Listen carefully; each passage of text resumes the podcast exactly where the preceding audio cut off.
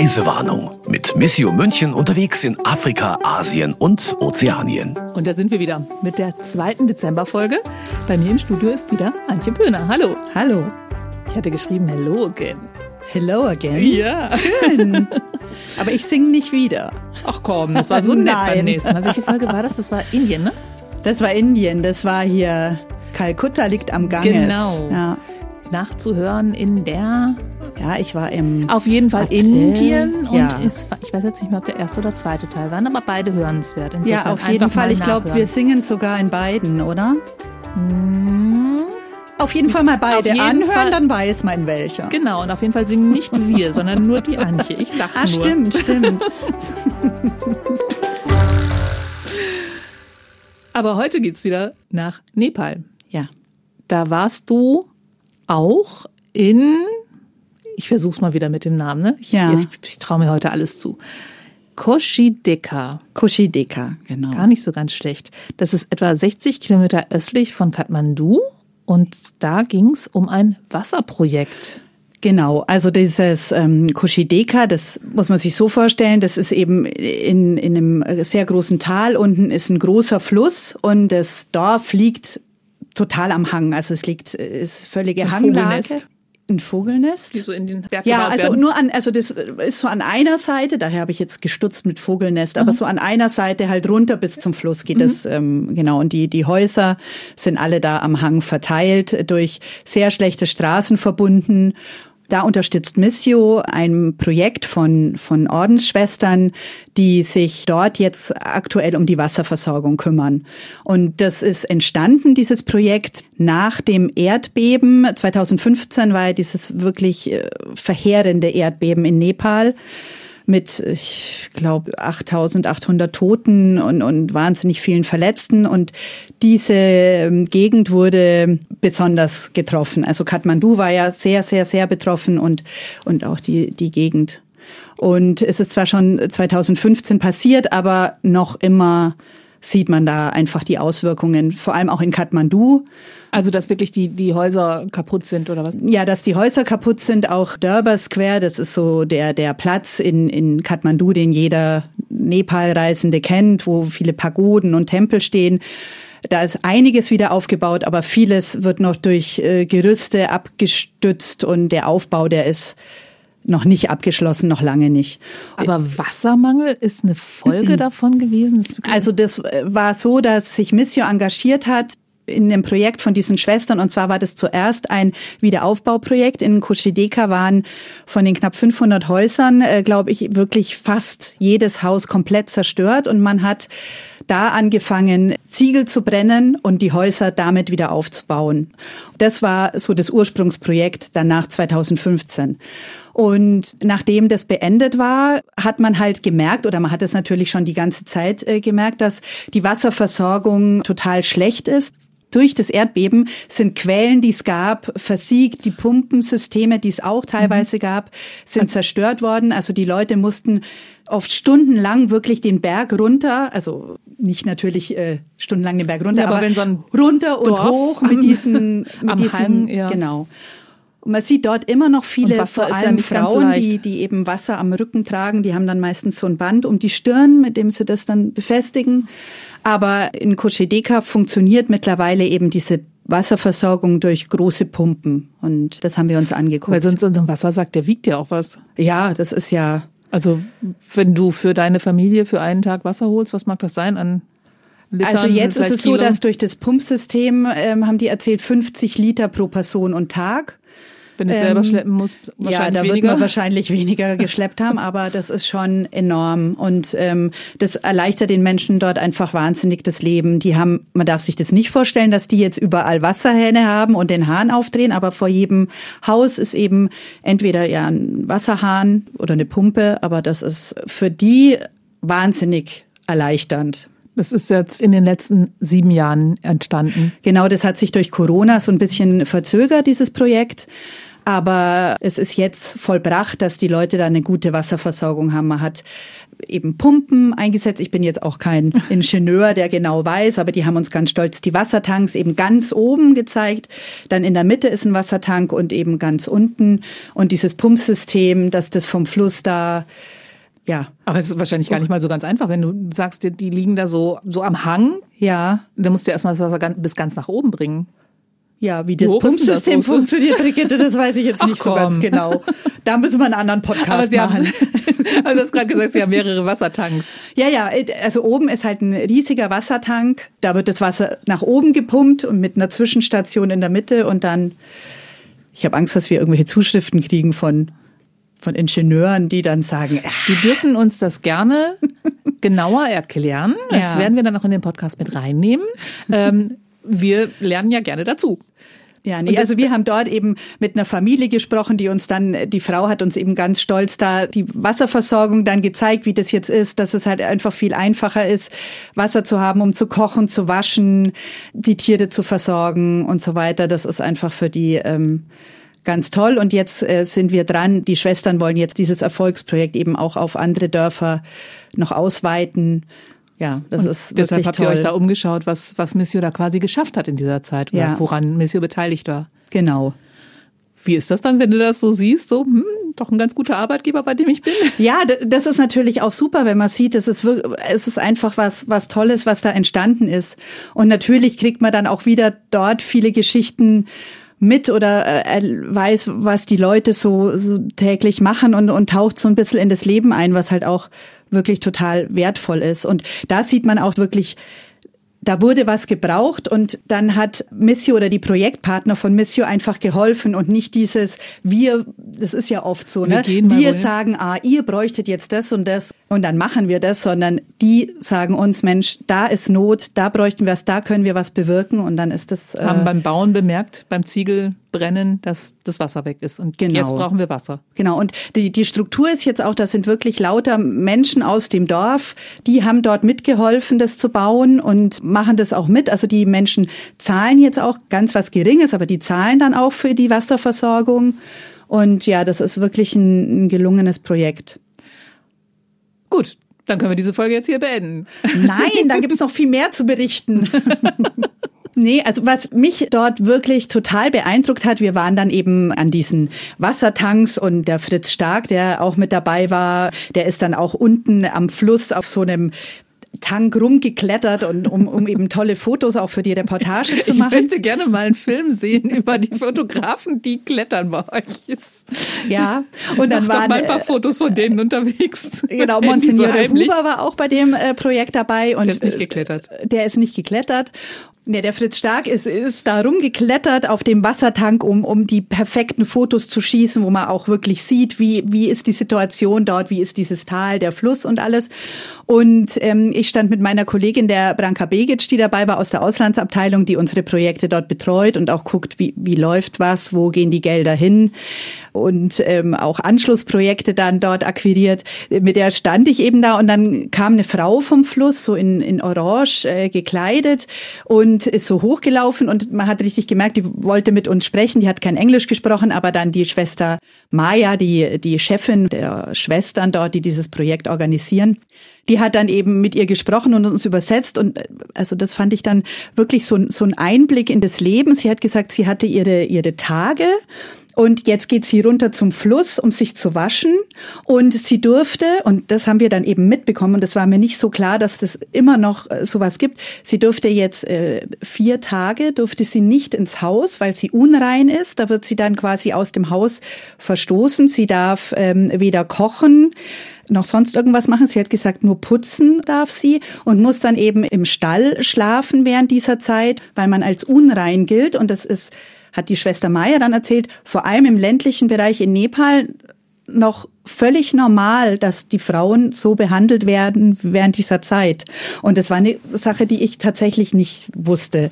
Und die Maya hat dann auch mit der Frau geredet und eben erzählt, sie versuchen, dass sie ein Bewusstsein für diese Problematik schaffen, weil es ist auch total gefährlich für die Frauen, wenn die dann im Stall bei den Tieren oder sowas schlafen, weil es gibt Schlangen. Also es sterben wirklich viele an, an, an solchen Geschichten. Und ähm, es ist auch natürlich jetzt nicht sicher für die Frauen, wenn sie da im, im Stall schlafen. Aber das sind so Geschichten, die man nebenher mitbekommt, die, die uns schon vorher, beschäftigt haben. Ja, also Branka und ich haben dann auch Schirm, so, ja. Mensch, Wahnsinn, was es denn doch noch so so, so, so gibt so auf gibt. der Welt, genau. was du überhaupt nicht auf dem Schirm hast, weil du wolltest ja eigentlich dieses gelungene Projekt Wasserversorgung ja. dir anschauen. Obwohl natürlich das auch damit spielt. Die Frau hat gesagt, ja, sie geht schon immer an Fluss und sie möchte sich da waschen, weil wir natürlich dann auch gesagt haben, ja, du hast ja auch fließend Wasser dort. Aber sie hat gesagt, nee, ihr Mann, er möchte, dass sie das am Fluss macht und dann, ja. Dann ist es weg. Fanden wir irgendwie so ein bisschen, ja, un unglaublich noch.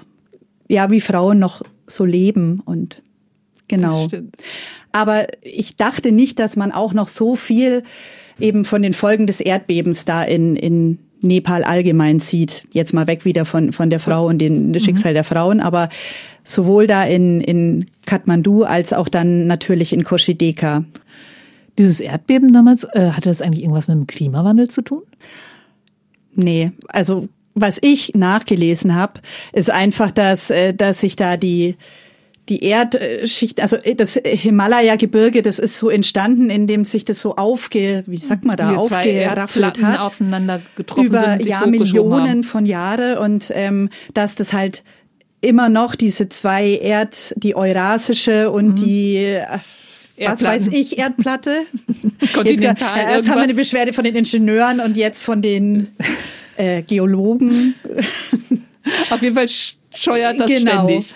Genau. Und ich habe auch gelesen, dass Kathmandu auf Platz eins ist der Städte, die ähm, am meisten, am meisten bedroht sind von, von Erdbeben. Okay. Weil wohl auch so ein, das war ein mal ein See drunter, also die, der Untergrund ist auch nicht so fest. Keine Ahnung. Auf jeden Fall ist da eine große Erdbebengefahr. Und das war aber dann einfach verheerend. Das waren ja viele Beben. Es waren mehrere über, ich glaube, April und Mai 2015 und immer wieder. Und ja. Mit katastrophalen Folgen. Ja, und ich erinnere mich wirklich gut, weil wir es, vor allem die Branka Begic, so eng mit den, mit den Projektpartnern vor Ort zu tun hat und wirklich immer versucht hat, dann Kontakt aufzunehmen. Und dann hatten wir tagelang wieder keinen und ja. Umso schöner ist das, was du jetzt gesehen hast. Und wir waren nur einen Tag dort in, in Kushideka. Ist auch immer lustig, weil äh, 60 Kilometer, da denkt man sich, na, das sind wir schnell. Aber die Fahrt, glaube ich, hat zweieinhalb Stunden gedauert, weil die Straßen waren wirklich katastrophal. Beschreib mal. Ja, also man sitzt da und Mit ist. Was seid ihr gefahren? Also das sind so Jeep-ähnliche Autos, alte Toyotas oder irgendwas. Also schon. Allradantrieb. Äh, ja, mhm. und auch, Ja, selbstverständlich, weil ja, sonst geht gar nichts. Also, und es ist, man denkt sich, Nee, also das schafft, da können wir nicht drüber. Wir müssen alle aussteigen, aber irgendwie geht's dann doch immer. Und das war. Musstet ähm, ihr nicht den Berg raufschieben? Nee. also das ist schon wirklich immer immer heftig.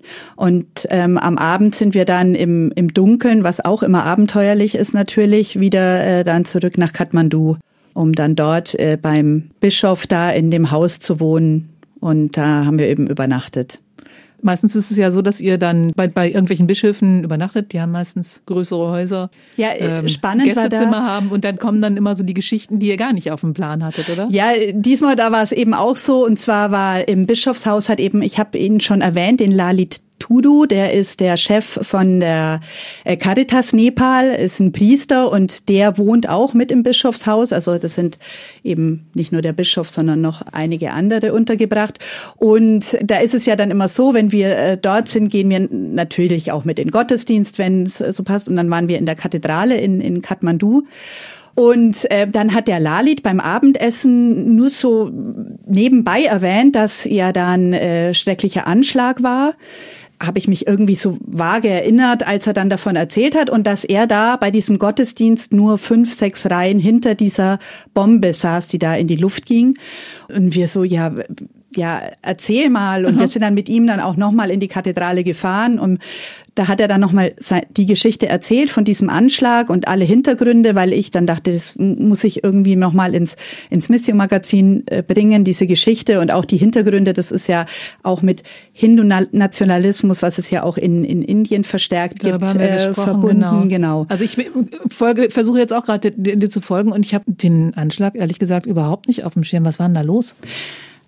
Also ich, ich hatte so dunkel in Erinnerung, dass da was war, aber ähm, ich musste dann auch nochmal nachlesen und der Father Lalit hat uns das dann auch alles nochmal ausführlich erzählt. 2009 war da ähm, ein Anschlag in, in der Kathedrale und es geht einem wieder total nah, weil es war tatsächlich von einer Frau ähm, organisiert. Man hat die dann auch geschnappt und die ist mittlerweile wieder frei. Das hat man auch gemerkt, dass das ein großes Thema dort ist und den Father Lalit immer noch sehr, sehr, sehr bewegt.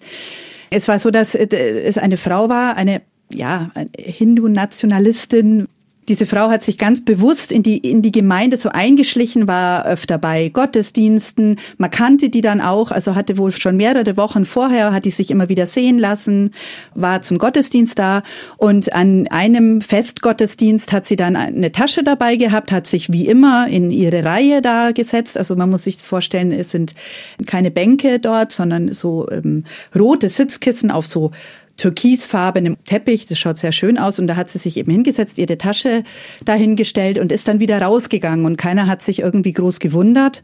Ja, und dann ist halt wenig später, während des Gottesdienstes, äh, die Bombe explodiert.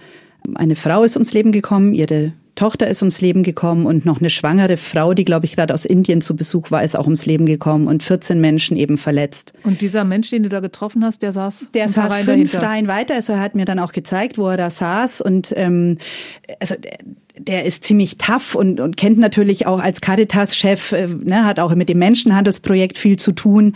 Ähm, aber dem kamen dann wirklich so, wirklich die Tränen und er hat dann auch wieder erzählt, dass ihn das immer noch im Traum so verfolgt. Es ist ja jetzt schon wirklich lange her, aber ja, und er hat sich sehr damit auseinandergesetzt. Er hat dann auch diese Frau, die hat man dann äh, auch geschnappt, die wurde auch verurteilt und kam eben ins Gefängnis. Die hat er auch äh, besucht und er war immer noch total fassungslos, weil die dann auch gesagt hat, sie bereut das alles nicht. Und das war dann schon sowas, wo er immer noch zu knabbern hat. Ja, klar, ich halt meine, du hast ihm gesagt, er träumt davon. ja. Das, ich weiß nicht, ob das Wort Trauma von Träumen kommt. Ja, er sagt, es wurde jetzt besser, aber aber er hat auf jeden Fall. Ja, und er hat auch dadurch. gesagt, er konnte lange nicht in die Kathedrale gehen und hat eben dann Atemnot bekommen ja. und, und Panikattacken. Und du stehst dann plötzlich so einem Mann gegenüber, dann ist es ganz, ganz nah, oder? Ja, klar. Das ist natürlich ganz anders, als wenn man nur davon hört.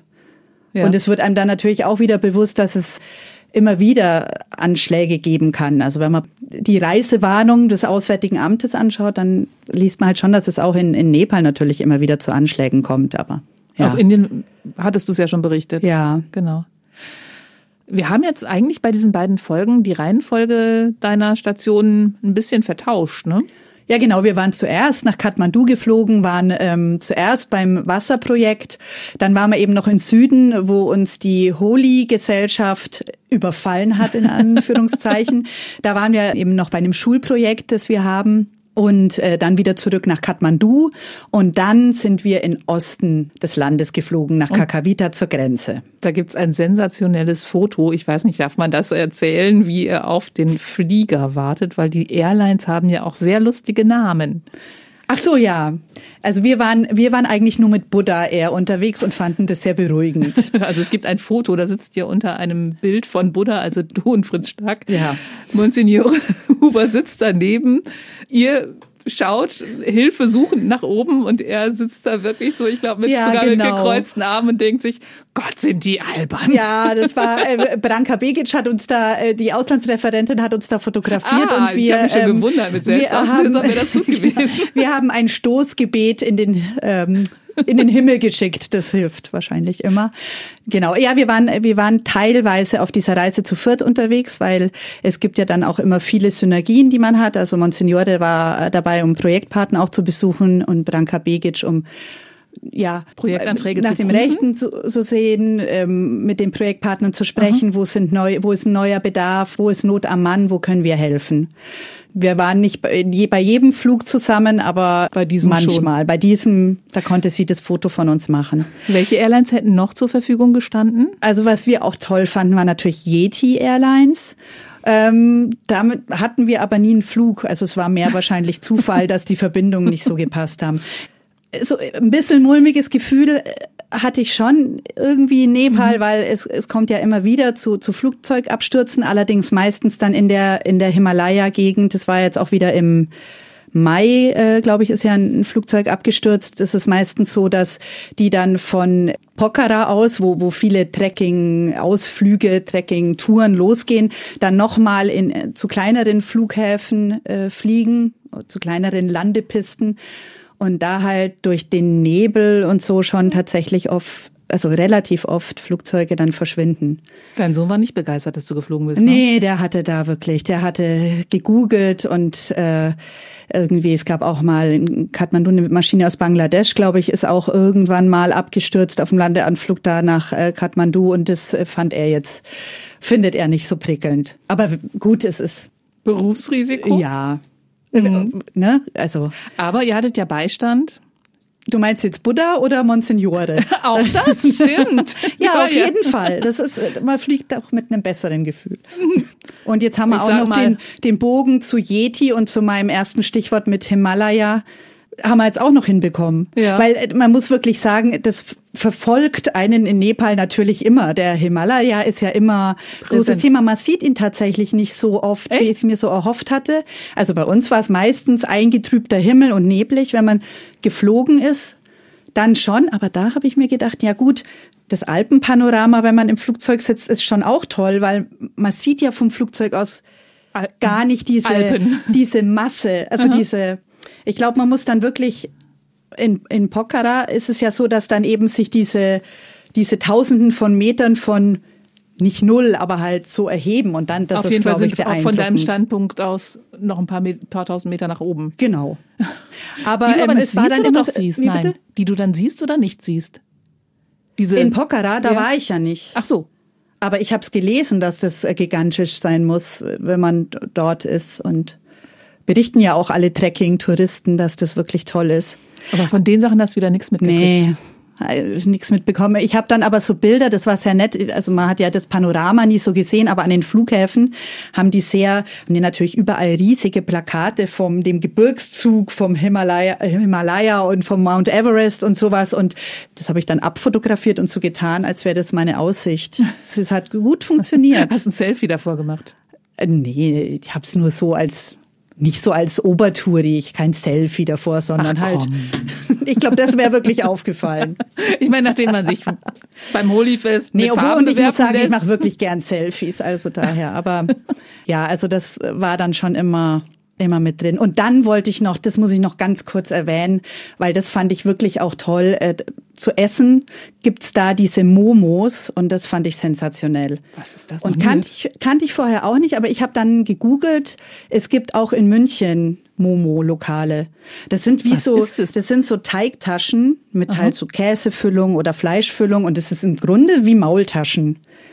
Und das gibt's dann mit verschiedenen Dips oder sowas. Und das war wirklich so bei, bei den Projektpartnern, wenn man da angekommen ist, man hat immer Momos bekommen und wir waren auch mal in einem Lokal und haben die gegessen. Und, und die fragen dann einen ja auch immer, wenn man zwei, drei Tage länger dann bei Ordensschwestern übernachtet oder ja, die fragen, was man möchte und dann habe ich immer Momo Momos. gesagt. Die anderen waren ein bisschen genervt, aber ich fand's super. Du hattest ja auch schon äh, Reisewarnungen, wo du andere kulinarische Erfahrungen geschildert stimmt. hast. Glaub, das, war die in. Nepal jetzt, ähm, wurden wir verschont. Da hast du alles gerne Ja, gegessen es und war hast dich super. immer aufs Essen gefreut. Also es gibt manchmal, ähm, dass wir ähm, nicht so die originalen Sachen bekommen, weil mich viele dann auch fragen, ja und war es äh, war es sehr scharf? Und äh, das ist so, wenn wir dort äh, ankommen, dann machen die immer so äh, Nepal Essen Light für uns. Die, da muss man dann manchmal sogar nach Salz und Pfeffer fragen, weil die einfach so Angst haben, dass es zu scharf für eins sein könnte, dass sie dann am besten, am liebsten gar nicht würzen. Das passiert einem dann, wenn ne? man eben bei den Schwestern übernachtet. Ja. Und man muss dann echt sagen, wir wollen mal so original, wir wollen es mal ausprobieren. Ausprobieren. Ja, das ist sehr nett. Ist wahrscheinlich wie wenn wir Gäste haben und dann obwohl wir sind immer so, wir gehen schon auf jeden Fall mal, jeder muss die Weißwurst probieren. Ja, ja. und das Wiener Schnitzel. Ja. Irgendwie schon, oder der Schweinsbraten. Ja, das stimmt, aber es sind auch nicht scharf. Na gut. Genau, es ist, naja, obwohl bekömmlich, ich weiß nicht.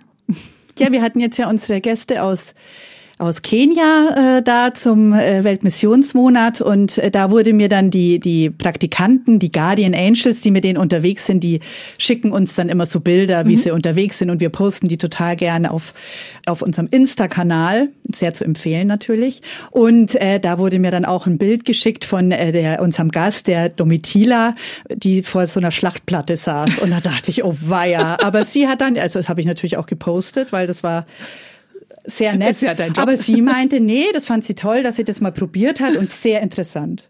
Interessant, interessant. Ja, sehr interessant. diplomatisch. Ich wollte gerade sagen, interessant sagt man im, im Theater immer bei den Premierenpartys, wenn ja, das Stück total scheiße genau. war. nee, aber sie war.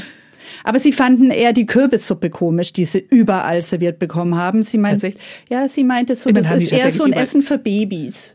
Scheinbar ist in Kenia eher ja, für fand Babys. ich auch lustig. Aber und lustig, dass sie überall Kürbissuppe bekommen haben. Also es ist jetzt auch ja, nicht so. Also im Herbst, ich finde, ja? das ist ja inflationär mit der Kürbissuppe. Findest du? Ja. Ich hechel da immer hinterher. Ich mag die wahnsinnig gern. Wirklich? Ich freue mich dann immer, wenn es Zum nächsten WMS darfst du die Suppe, die die Gäste nicht mögen, genau. aufessen. Ich hätte auch gerne eigene Portionen. Ich möchte nicht nachessen. Ich bin da verwöhnt. Wir sind aber nachhaltig, Brigitte. Das stimmt, ja. Dann muss man sich halt erst noch ein bisschen auf den Teller tun und dann probieren bevor man einen halben Teller stehen lässt. So habe ich das gelernt. Jetzt sind wir aber weit weggekommen ja, von Nepal, Himalaya. Und wer ist schuld? Die Momos. Die Momos. Ja. Die Momos, die Maultaschen sind wirklich wie Maultaschen. Ja. Genau. Ah, besser. Also sage ich jetzt, weil wir, nicht, weil wir nicht in Schwaben sind. Okay. Antje, etwas mit dir. Liebe Grüße an den Sohn, der sich so viele Sorgen macht. Ja, das sage ich. Und wir sehen uns im nächsten Jahr wieder mit neuen, spannenden Reisen in die Länder, in die sonst kaum jemand reist. Am 5. Januar ist es soweit, dann hören wir uns wieder. Dann kommt die nächste Folge. Wisst ihr schon, wer da zu mir kommt? Ehrlich gesagt nicht. Wir beraten noch und äh, schauen, was dann ansteht. Okay. Bis dahin ein gesegnetes Weihnachtsfest und einen guten Rutsch ins neue Jahr. Das sagen im Namen des ganzen Reisewarnung-Teams Antje Pöhner und Brigitte Strauß. Das war Reisewarnung mit Missio München unterwegs in Afrika, Asien und Ozeanien. Ein Podcast von Missio München, produziert vom katholischen Medienhaus St. Michaelsbund.